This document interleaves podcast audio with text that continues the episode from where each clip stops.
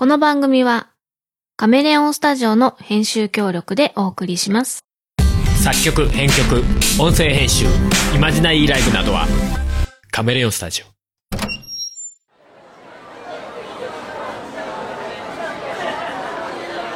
皆さん、今日もお疲れ様です。働く人の疲れをちょっと取り除く頑張る人の腰掛けラジオ始まります。容量オーバーですメモリを入れ替えてください。耳に触るピープ音が部屋に鳴り響いた。一昨年買ったポンコツマシンに頭を抱える。いらっしゃいませ。ようこそ。欲しいものをクリックしてください。着るものも食べ物も可愛いい女の子も。最新技術のいっぱい詰まった箱さえあれば何でも手に入る。Yeah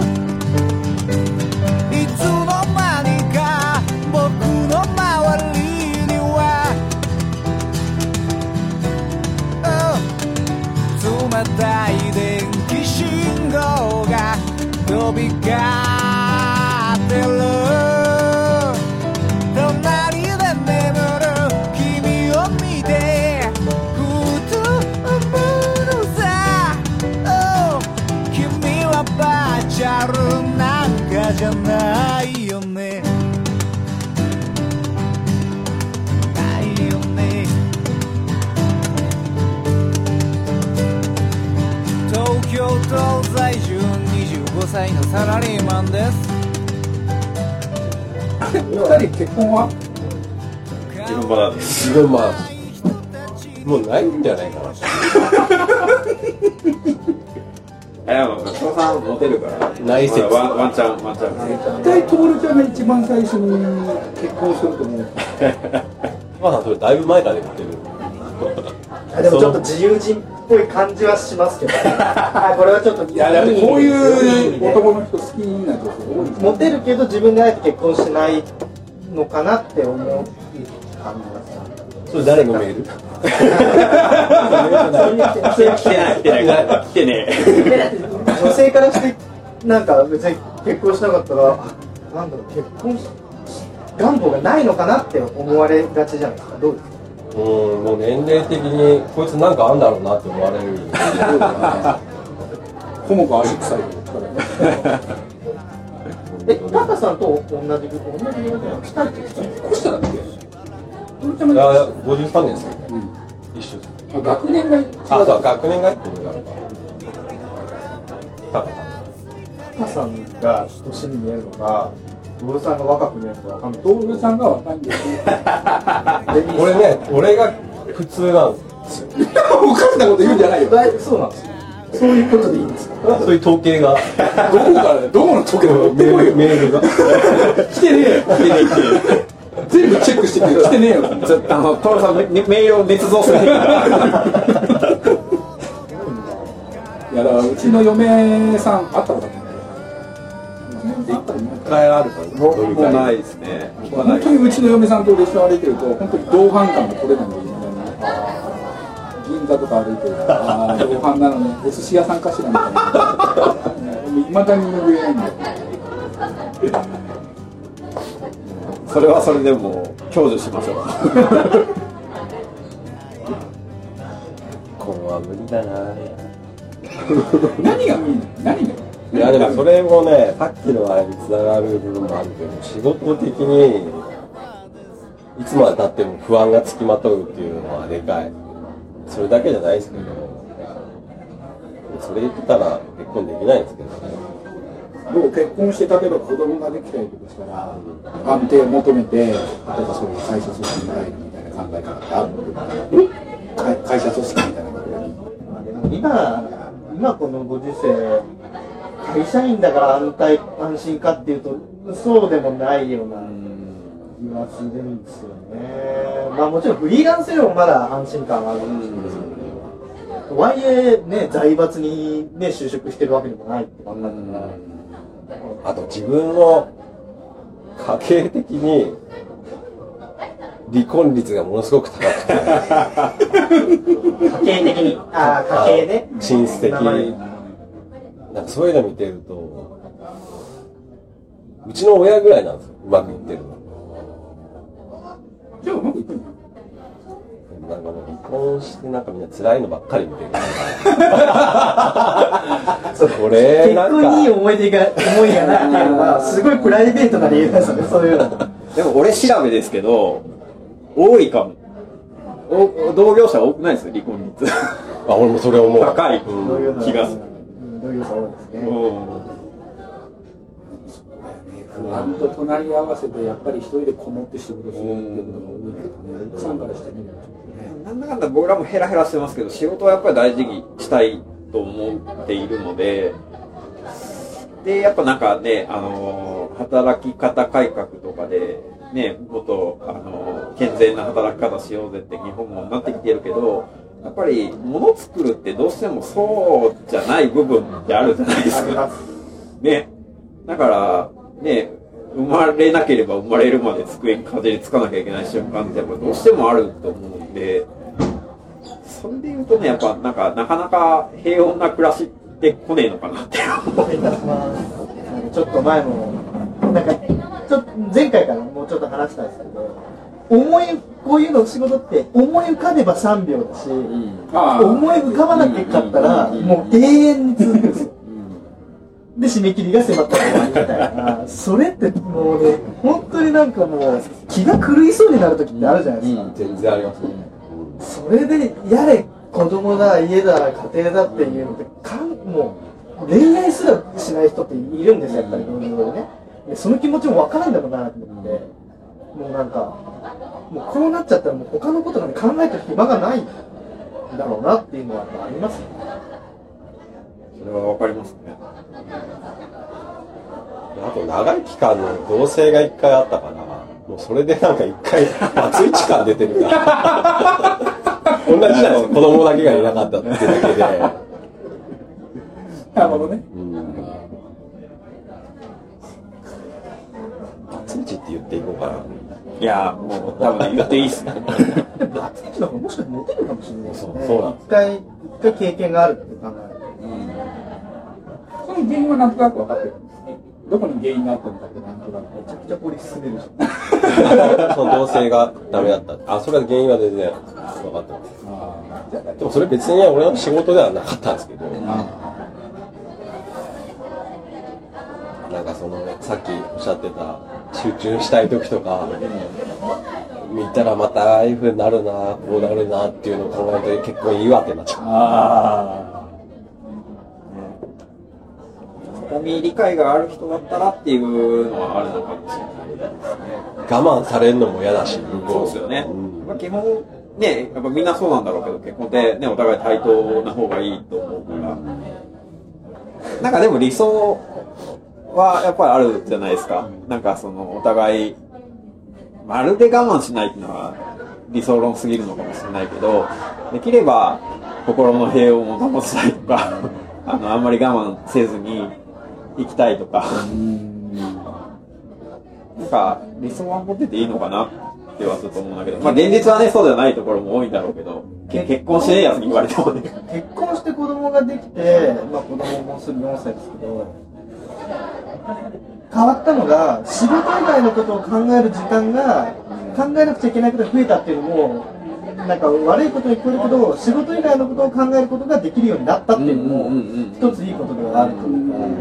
まあ、家族息抜きに使うのはどうなんだって話ですけどある意味息抜きにはなっ余裕ができるというか。まあなんか子供ができて家庭ができたからといって仕事のパフォーマンスが落ちたかっていうといや絶対落ちるなと思ったけど意外に落ちてない、あ意外とこれは別にマイナスでもないんだなっていうのが、まあで僕出来婚なんで、まあ逃れられないスピード感で結婚生活始まりましたけど。意外と仕事に支障にないんだ支障ないんだって思って。それはちょっとわかるというか関連。営業の仕事をして、その営業の偉い人にキャバクラに連れて行かれて、キャバ嬢の一人も口説けなかったらお前ら営業としてやっていけないっつって、最初に口説いたキャバ嬢とか、今も。あらいい話。素敵な話でしょ。まあみんなに言ってるんだけど。でそれでこれはすごい。ねでもそれで社長が、まあ、営業として認めてもらった時、まあ、結婚式の際もその人に書いてもらったんですよ。で俺僕今営業してるから営業してないからなんかなと。思ってまあまあまあ。何だったんだあれはと。子供もね、めっちゃ可愛いしね。この前ね、エグザイル状態で出した動画たまあらない。ですねツイッターで上げてますからね子供は可愛いっすよね。俺人んちの子供でも可愛いっす人んちの子供親戚の子供が一番可愛い。可愛い甥っ子姪っ子が一番可愛いい感じの時間です。じゃあ次行きましょうか。はい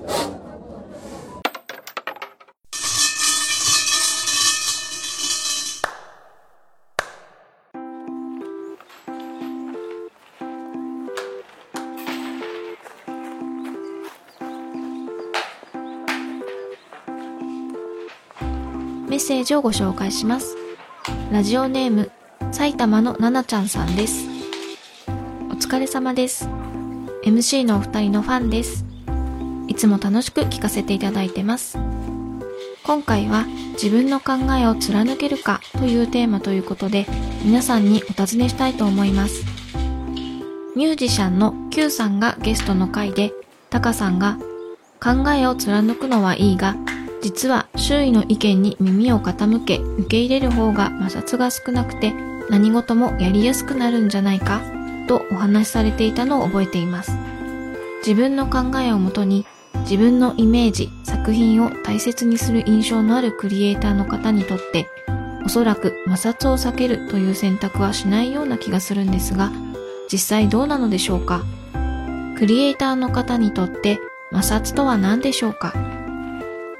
埼玉のななちゃんさん、ようこそお参りくださいました。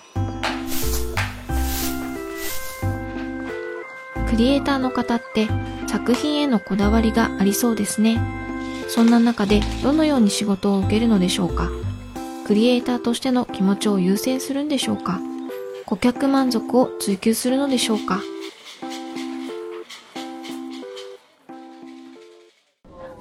？3件目はすごいですね、どっちかというと、どこにこうみんな、そのクリエイターの人たちがゴールを置いているかっていう。で、あの、クリエイターというくくりでいいのかわかんないですけど、Q さんというあのミュージシャンの方が、あの以前ゲストで来てくださった時に、まああの、一生音楽を楽しむための活動に自分の夢を切り替えた。で、いかにこう一生自分が音楽をするために、あのその好きな音楽を続けていくにはどうしたらいいかという選択肢に自分の気持ちをなぞって決めていったっていうことをねちょっと話してもらいたいと思ってでその中でもねやっぱり自分がどれだけやりたいのかが大事って話されてたんですよ、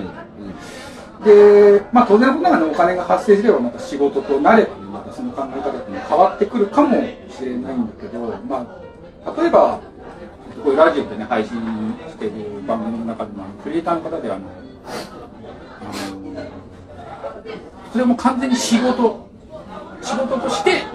僕はもうデザイナーやってますっていう方がいらっしゃって趣味はラジオ。でまあ両方とも成功されてる方なんですでまあその方が、まあ、例えばねクライアントから直しの要望というか、リテイクってうんリテイクが入った時に何回目以降はリテイクいくらもらえますよ。っていうのを、まあ、初めにまあ見積もりとして出しておきたい、それに対して、まあ、あの次につながるからとかいつもお世話になってるからってことでそれをもらわない人もいる、でもその人は絶対もらう、関係なしに、まあ、そういった話もね、あのちょっとラジオでされていて、ああなるほどそういう考え方もあるんだよねなんて言ってたんですけども。要はその顧客満足を求めるか自分の仕事意識を守るか、それをうまく組み合わせているのか、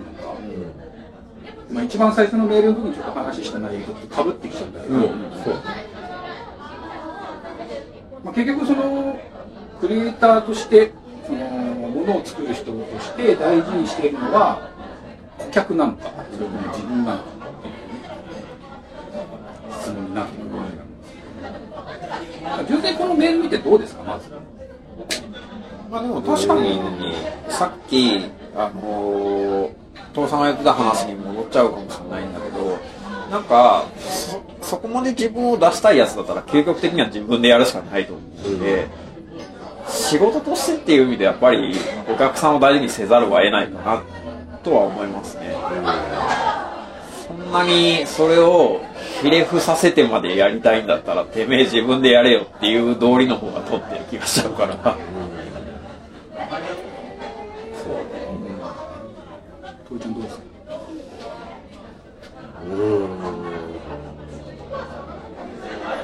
が自分かっていう比率ってすっごい難しいから、俺は逃げて55。あれ、多分わからない。純粋にどうこのメール見て何を思ったかでも、クリエイターの方にとっておそらく摩擦を避けるという選択はしないような気がする。ってことは、摩擦すると思ってらっしゃるってことですよね。要はその摩擦を生むようなことに踏み込まないあえて踏み込まずに言われたことをまずやるところで手を打つってことはクリエイターの人ってしないん。じゃないのっていうのが多分この人の意見やっぱりクリエイターの人っていうのはやっぱり自分のこだわりみたいなのがあってそれに従ってるん。じゃないのかなってやっぱりこれもイメージ、イメージさっきのイメージと一緒ですね。みんなやってんじゃないかなと思うんですけどね、さっきのオリエン返しの話じゃないけど、お客さんこう言ってるけど、絶対こうじゃない方がうまくいくって自分の中の確信があったら違う案出すじゃないですか。これは案出しで済む問題でもあるし、それでも選ばれないんだったら、それはお客さんの選択だからっていう意味で、そこでちゃんといい結果が出るように動くのも、その人の能力だと思うし、じゃあ、うちにはできませんっていうのも、あの、そういう判断だと思うし。としては重要なうん断ることってあるいやでもそもそも修正1回に対していくらっていう見積もりの出し方をしないから、それって結構嫌がる人多いんですよやっぱり、当たり前だけどお金加算されるわけだから、なんかその人には3回目からは有料です。ってなると1回目2回目でしっかり揉んでくれるからその後の仕事がしやすくなるっていう言い方はされてなんか、ありなしで言うと別に全然ありじゃないかなと思うし、いや、僕はね、そういう細かいのができないから、なんかある程度、案がフィックスするまでは、お客さんのとこ通って密にやった方がお互い楽だよねって思っちゃうんですよ。僕も楽だし、そっちなんかこうそこに回数とか制限を設けないとずっと来る場合がある。でそれを言わせてしまうものを作ってることに対しても自分でも苛立ちが出てきてしまうし、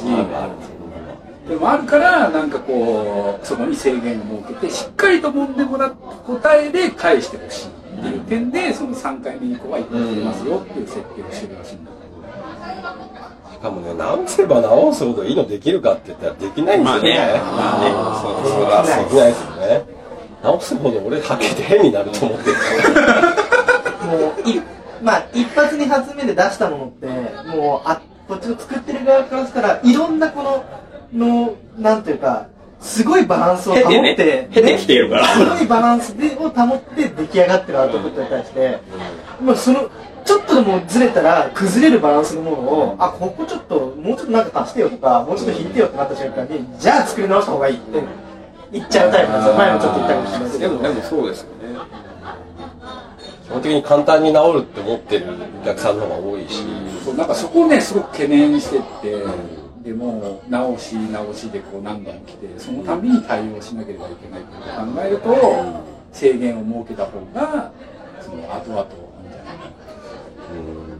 まあね、考え方だと思いますけどね。僕は僕は伝えた方だと思いますね、うん。言語化しっかりしてこうするとこうなってしまうからこうなんですよ。そうするともともとのこのコンセプトがこうずれますよっていうのが、うまく伝えられたらいいんですけど、もうそのやり取りですらもう通じないような、まあ、お客さんとかだったら、じゃあ3回までね。って言っちゃうのは分かる、海外のデザイナーとかっていうのは結構そういうの多いんですよ、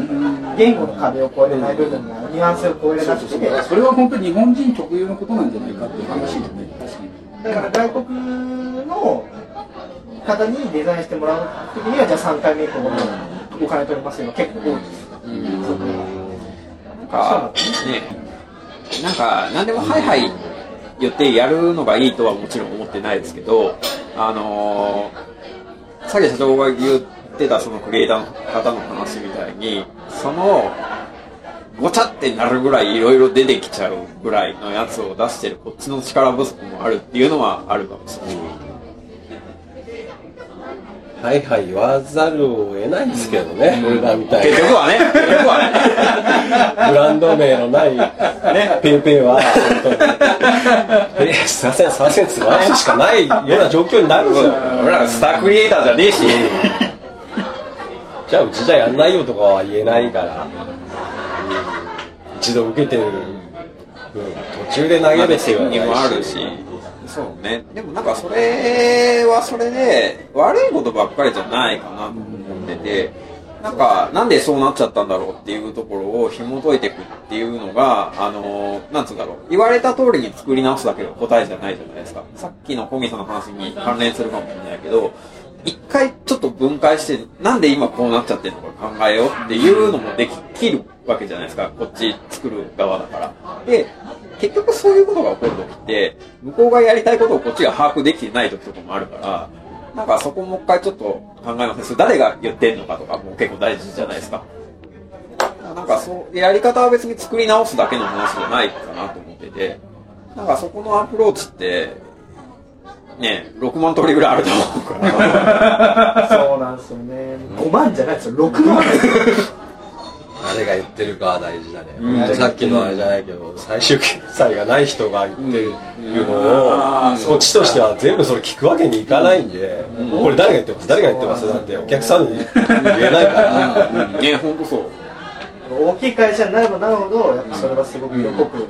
出てきちゃうんですよね、最終だって最終的にこれでいいです。納品したっていう社長が見て違うなって言われたらまた戻ってくるんですよ。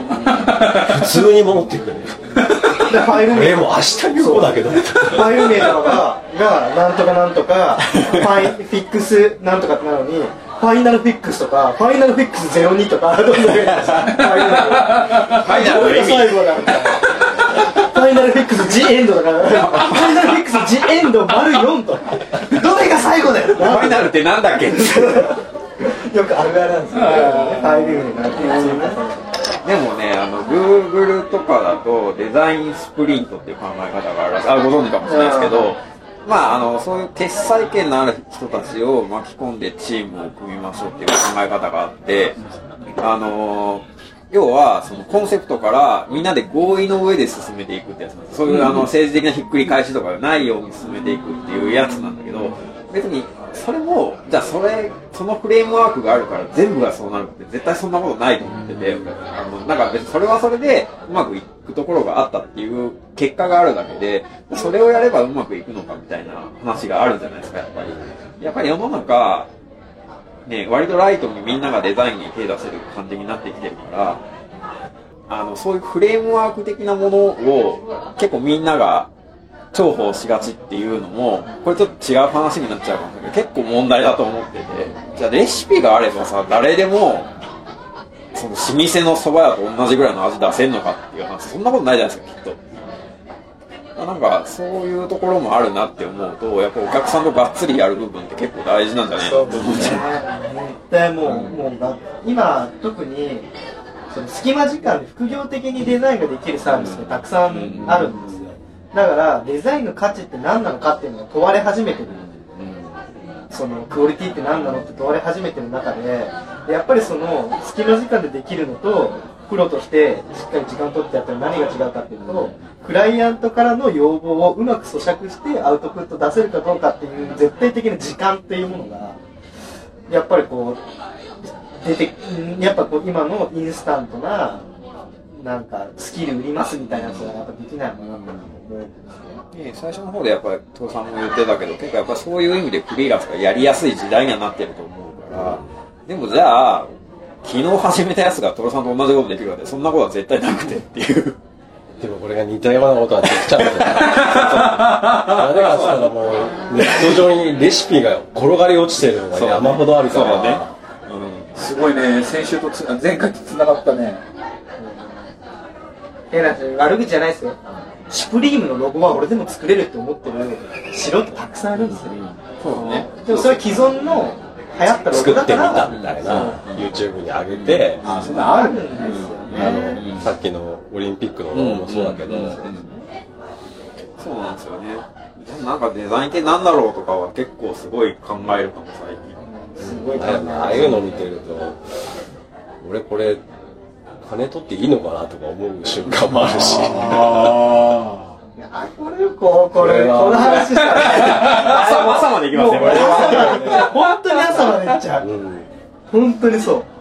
誰でもできんじゃんって言われちゃったら、ん。そうだねって言うしかないような状況もあるし、ね。うん別に本当俺も一応ほらそう思われたくないからあの小木さんと高さんのこの番組のやつとかもあれ別に規制の本当とかじゃなくて文字もレタリングも全部自分でやってるんそうですね。そうですね一応ねなんかそういうのはあるっちゃあるんだけど別にお客さんから見たら分かんないじゃないですかそう。どっちでもよくて。分かんないんだよね。別にありものを使って早くできるんだったらそっちの方がいいんだけどっていうお客さんも。失礼しますこれ言っていいのかちょっと微妙なラインですけど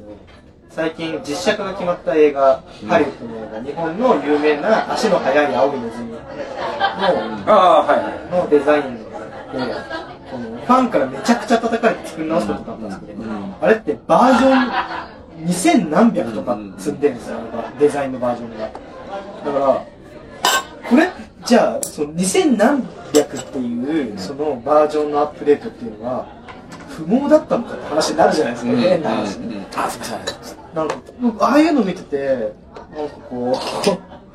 それこそさっき、あの、ペンジさんが言ったような、デザインって何なんだろうみたいな。結局誰が良しと言うのかっていうところに帰結していくと、うん何なんだろうなってやっぱ思っちゃうんですよね。もちろん賛否があるのがデザインというか感覚の世界だから仕方ないと思うんですけど、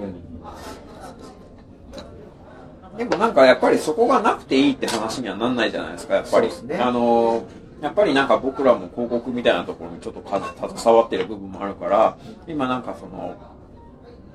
数字を重視したマーケティング戦略とかって結構みんな好きじゃないですか。好きじゃないですかってか、なんか重要視されてるから。ありますね。でも、じゃあ、その、ウェブサイトで言うとクリックレートが高かったとか、どれぐらいクリックされたとかっていうデータとかお客さんの動きとかももちろん大事ではあるんだけど、そうじゃない見た目の部分に惹かれた人間の直感的感情みたいな部分って数値化これできないじゃないですか。結構軽視されがちだなって思ってる部分もあって。朝まで行くよ。あとね30分あるからじっくり喋っていい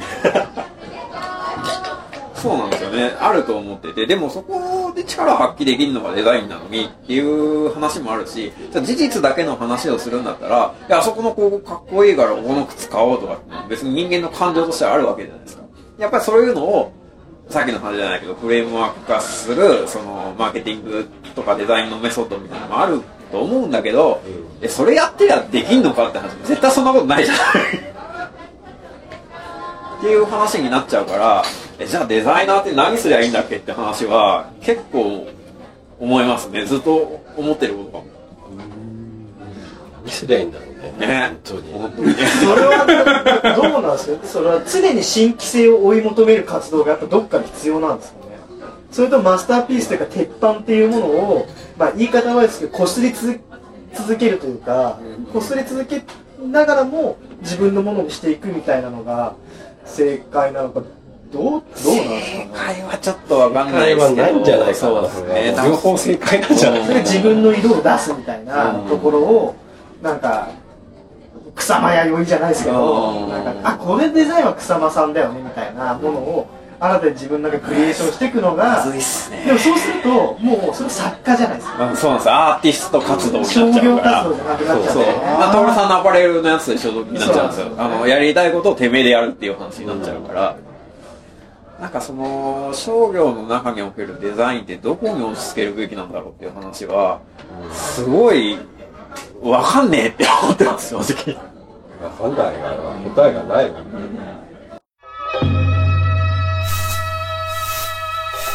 がんかけラジオ。そこを見過ぎなんだろうね。その世界を知らない人はね。うん。だからこそなんかこうデザイナーっていうのは何か自分のこだわりがあるとか感じるんだろうね。もちろんねないわけじゃないんだけどそのやっぱりなんかそのイラスト描く人写真撮る人がいる中でお客さんがやりたい人ここひ両方の間にいていい感じのところに落ち着けるっていうのがデザインのその仕事だったりする時もあるからなんか、徹さんとも前話したことあるんですけど、イイラストレーターとか写真撮る人が、あの、野菜作る農家だとしたら、僕らは多分それ料理する人なんですよね。きっと。だからなんかうまいことちゃんときれいに調理して、お皿に盛り付けて、ちゃんとお客さんに出した時に、あ、なんかこれはここでしか食べれない料理だねって思うところに持っていけるかどうかっていう基本的な概念ってやっぱあると思うから、まあなんか究極突き詰めるとそこだけでもいいのかなっていう気はするんですけど。料理人の話したね。料理人の話で例え出すと大体みんな、あ、そういうことかってようやく分かってくれるんですよ。した。俺らは田植えから米を作ったりはしないから、これは朝まで話せるトークです。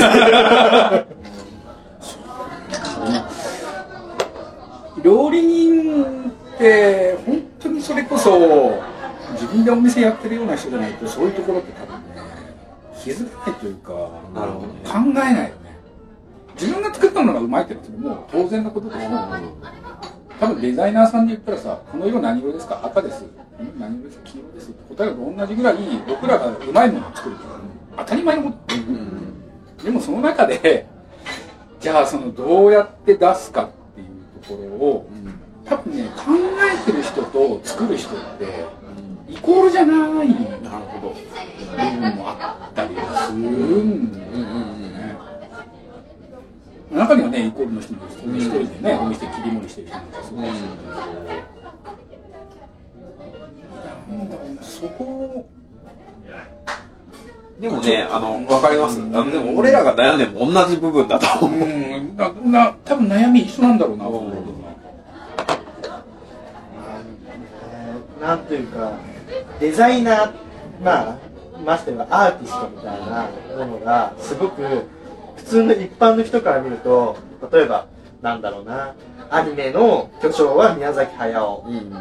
でファッションの巨匠は草間彌生でえっと絵の上手な人はピカソとか、なんかみんなこだわりが強くてじゃあこの人じゃなこの人っていうのがアーティストだよデザイナーだよみたいな固定概念みたいなうんもてはやされすぎたんですよ、デザイン。いや、でも僕とか徹さんがデザイナーって言いたくねえって、そういう部分かもしれないって思って。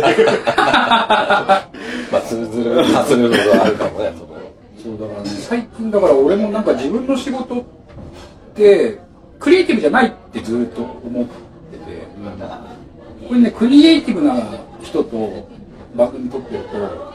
全然ね話がわからないっていうかただただすげえなこの人たちってって思いながら聞いてることが多くてさ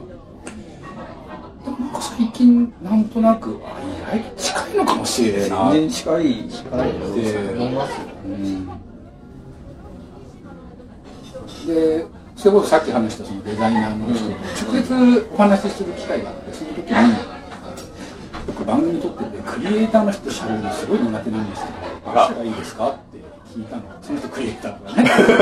クリエイターの人と喋るの？あのさっき言ったデザイナーの人と直接喋ったの修正3回から。分かる。そうそうそう。喋るのが苦手なんでどうしたらいいですか？って番組でそういう収録をするのにって聞いたらあの絶対出口で会話してくださいって言われて。あの会話の中にどんどん入っていくと絶対クリエイターの人ってわからないと思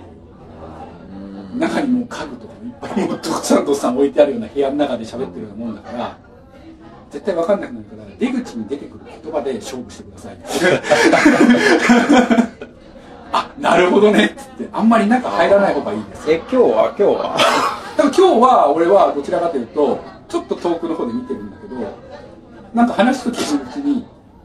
そんな変わらないかもしれないなと思ったって。いうのがちょっとああ、じゃあなんか良かったかも。答えはないですよねやっぱこうクリエイターと言われてる人間からしても答えは多分ないっていうか宮崎駿も多分それはないないというか分かんないっていうと思うし新海誠もそうだと思うし草間彌生も多分なんであんな水玉作ってるか多分多分ね、まあ、そういうことなんじゃないかなっていうなんかやっぱりデデザインの中にあのそういう表現みたいなのがないわけじゃないからそういう感じになっちゃうのかなとは思ってるんですけどでもなんかじゃあ自分がお店やっててちょっとメニューもちょっといい感じに綺麗にしたいとか服とかでもそうだけどなんかできるだけ自分に似合うやつ着たいとか、あのー好きなやつ着たいとか別に普通の人間の欲求というか感情だと思うから別にそんな大それた話じゃねえよなって思ってる部分もあるんですよ。イメージを変えていくところから始めなきゃいけないんだね。あんまりなんかだからそのデザインだからってあのお金びっくりにお客さんにはなんないでほしいと思うし、そうしたいなって思ってるかもしれないけど個人的にはあの人のイメージが強いのかもしれないですね。芸術は爆発だの岡本が岡本太郎のイメージがなんかねアアーティストとかクリエイターというかそういうの人って岡本太郎のイメージが強すぎるんですかね。どうちょっとぶっ飛んでて まあでも今日ね来てるメールとか見ててもそんな感じです。うんななんかあの面倒くさい人たちでしょ？もう陶芸家だったらもう出来悪かった。らガチャガチャ割るとかすぐすぐすぐすぐ割っちゃうんでしょ？って作家だったらこうガチャガチャってやってこうゴミ箱に投げるっていうイメージがやっぱあるんだろうね。うん。確かに思い浮かばずにあーってなることはあるけどでもそこまでちょっとなんかあれではないというかでも逆にこう言うとみんなだってあるでしょ仕事の中でって。俺なんか思っちゃうんですよね。あの営業だろうがその経理の人だろうがあのなんかあるでしょみんなって。いるよ。一緒だよって思ってる。俺だって調理場でも暴れたくなる時あるんだよ。ま あなんか個人的な思いとしてはそんな偉そうなもんにしないでほしいっていうのもあるかもしだからデザイナーに変わるね。肩書きをねね。募集。募集します。とかなんかなんか作る屋さなん。んかないかな本当でもあれだねコンサルに関してはあのコニーの言い回しが一番俺は好きなの。何でも屋さん。何でも屋さんですね。あこれいいな。俺も最近使ってる。何でも屋さんですよ。でも屋さんね。我々はお蕎麦屋さんの何でも屋さんです。えでもなんかすごいいいと思うでもでも僕が自分で何でも屋さんって言いながら何でもできるは何もできないと同じなんだよっていう十字架をながら生きている でもそれで言うとやっぱりアーティストみたいに一個にすごい特化してる人ってさっきのポニーさんの話じゃないけど羨ましさを持ってる。僕すごい好きな漫画で「左利きのエレン」っていう漫画があるんですけどこの中にスーパーモデルが出てきて主人公が結構なんかその何者かにはなりたいんだけど才能がない男の子なんですよ。でその子に対してそのスーパーモデルの世界に名だたるスーパーモデルの女の子がなんか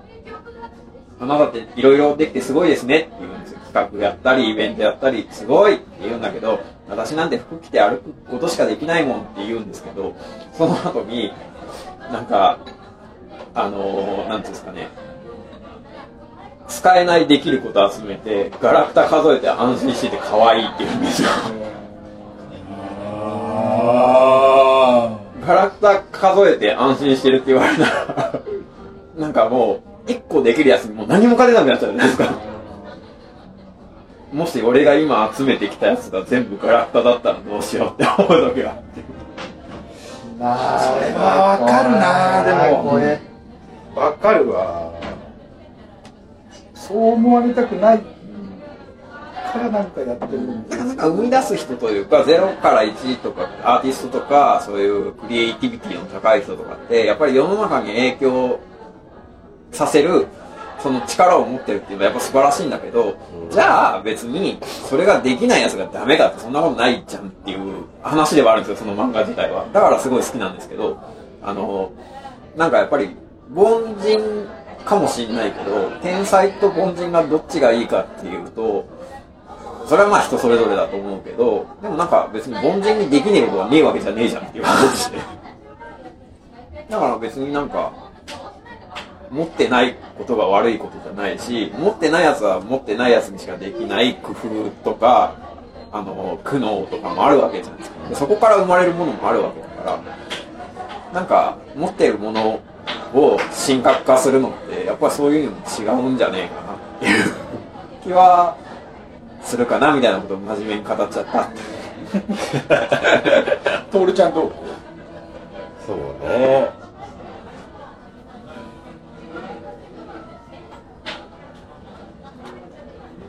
なんだろうね、本当に。突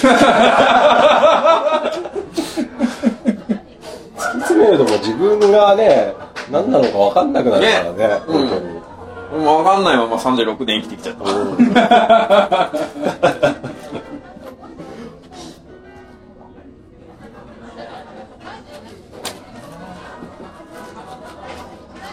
でも分かんないから面白いって話もあるじゃないですか。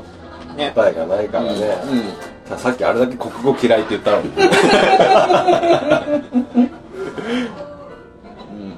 かわかんない方が面白いこともあるかもよっていうか、なんかやっぱり僕もお父さんもちょっと楽器触るから、じゃあ、なんかわかんないけど、ドラゴンボールのシェンロン的なやつが出てきて、俺明日から誰にも負けねえくらいギターうまうまくなりてえって言ってそうしてくれたとして、その時点ですげえつまんなくなるかもしれないじゃないですか。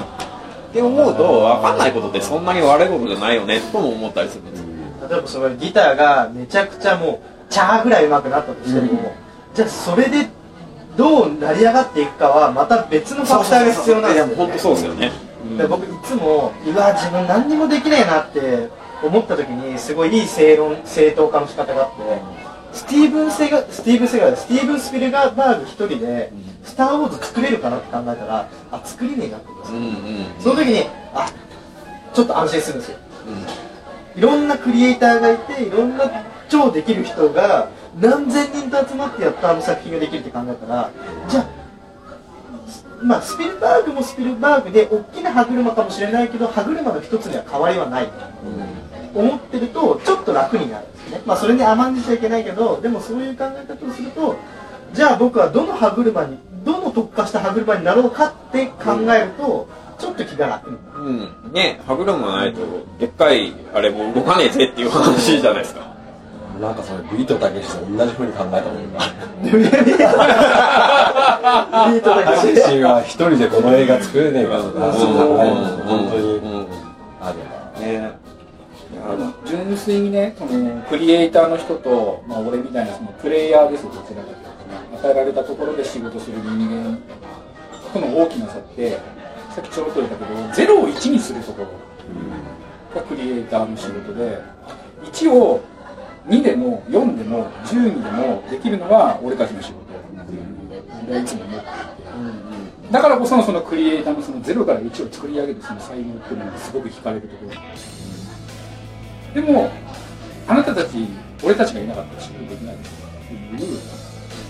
ちょっとしたこうなんつうの？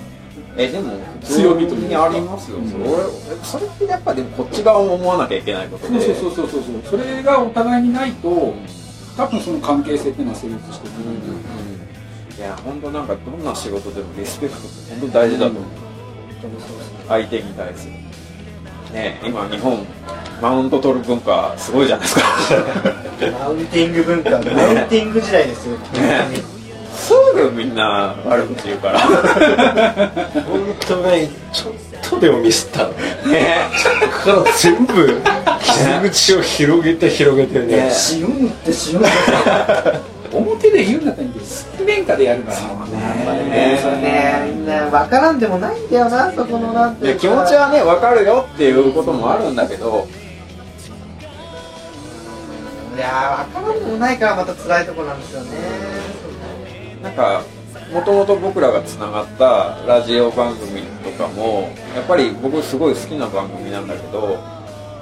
そういう文化がなかったわけじゃないじゃないですか。やっぱ人が言ってる言葉尻だけ取り上げてっていうのがないわけじゃないからああいうのを見ちゃうとやっぱり正直すげえくだらねえなって思っちゃうし、くだらない。ね。表面だけ見るとみんなすごい綺麗に取り繕うくせに顔が見えないところではそういう感じになっちゃうのでなんかあんまり健全じゃないなってすげえ普通のこと言ってますけど。思うことがある。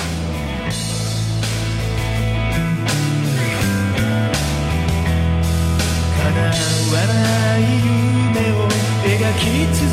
けて砕け散りながら僕らは進んでゆく。そしてずっと探してた大切なものはただ信じ合う心だったいつか僕らはここから消えていくけどこの想いだけはここにとどまって足元に